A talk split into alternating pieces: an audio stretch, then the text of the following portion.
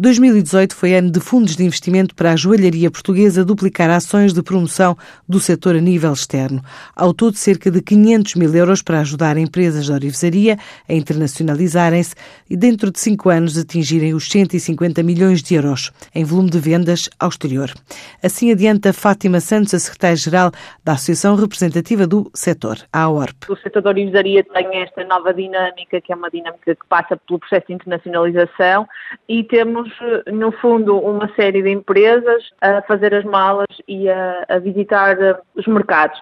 Em termos de, daqui de proximidade, França é o nosso principal mercado de exportações para o setor da orivesaria português e nós fazemos já há mais de cinco anos participações assíduas nesta feira que se realiza em Porto de Versailles, que é a Feira Bijorca, mas temos também investidas para Espanha, para Madrid, Madrid Joia, que acontece daqui a duas semanas, para Vicenza e para um voo uh, mais longo que é Hong Kong. E estes são as nossas próximas eh, participações em feiras que correspondem também aos nossos principais uh, mercados de exportação.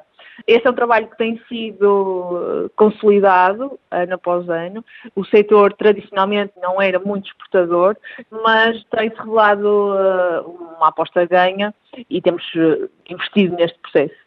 No fundo, este ano celebramos eh, um número redondo, que são os 100 milhões de euros de exportações. É um número para nós eh, muito significativo, apesar de não ser uma escala por aí além. Ainda é mais significativo se pensarmos como tem sido a nossa, a nossa evolução.